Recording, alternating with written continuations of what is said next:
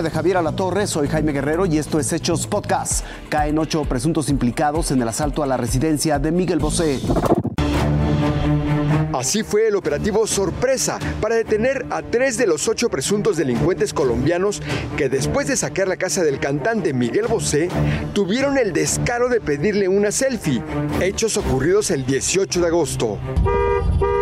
Eran eh, efectivos del área de inteligencia e investigación de esta Secretaría realizando la investigación en el marco del seguimiento a la banda. Otros dos fueron capturados en las inmediaciones de San Jerónimo Lídice. Los identificaron como Rolando o Juan Leonardo, Joel Steven, Edward o Ernesto, Fernando y Manuel Antonio. Se pudo conocer que estas personas se caracterizan por utilizar automóviles de alta gama para transportarse, se comunican vía telefónica en conferencia, siempre acuden armados, ocupan cuerdas, cinceles y mazos.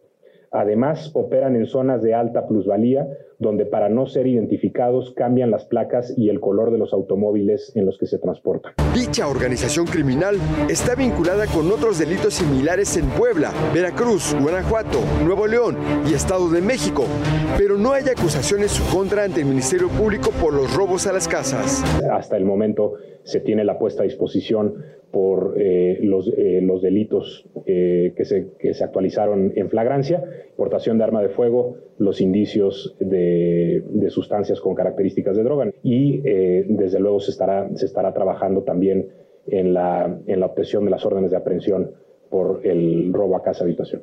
Las autoridades aún continúan en la búsqueda de tres involucrados más en el robo a la casa del cantautor de Amante Bandido, de donde se llevaron dos maletas con alhajas, relojes, dinero y una camioneta que después fue abandonada.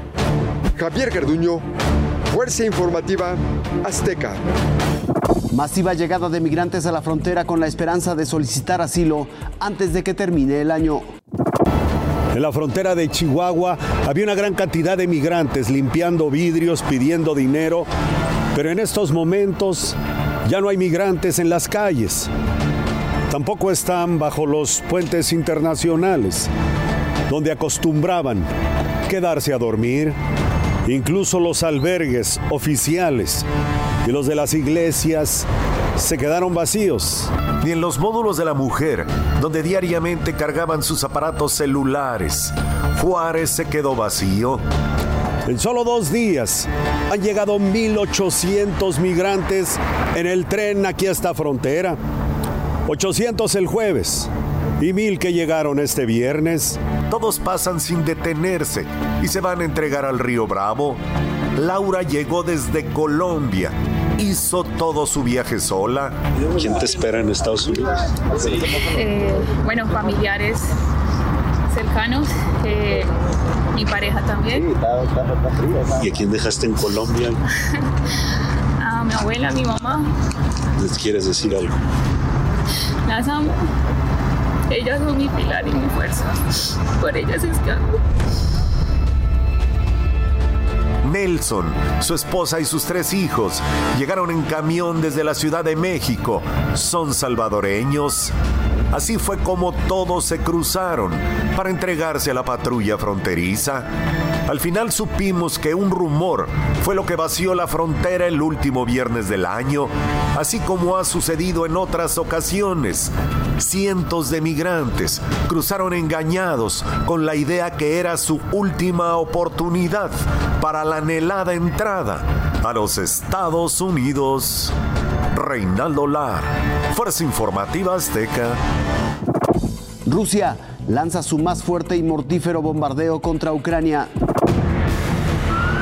Rusia tomó represalias contra Ucrania por el ataque a uno de sus buques de guerra y desató su ofensiva aérea más grande desde el inicio del conflicto el 24 de febrero de 2022. Más de 150 misiles y drones salieron desde territorio ruso y cayeron en las ciudades de Kiev, Odessa, Kharkov, Leópolis y Zaporilla. Una de las ojivas sobrevoló por tres minutos territorio aéreo polaco sin mayores afectaciones. Decenas de civiles murieron por los ataques y los hospitales en el este ucraniano reportan varios heridos en condiciones críticas. Los daños en las urbes se cuentan en millones de euros. Hay edificios habitacionales, escuelas, centros comerciales, hospitales, estaciones de trenes y bodegas con severos daños estructurales. Después de los ataques, los servicios de emergencia iniciaron labores de rescate en busca de personas bajo los escombros.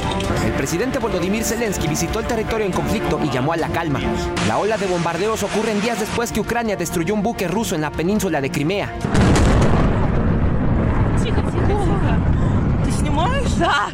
También hace días, Kiev recibió 250 millones de dólares en apoyo militar desde Estados Unidos y están en espera de un nuevo paquete económico.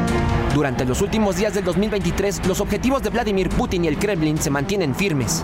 Cristian Arrieta, Fuerza Informativa Azteca.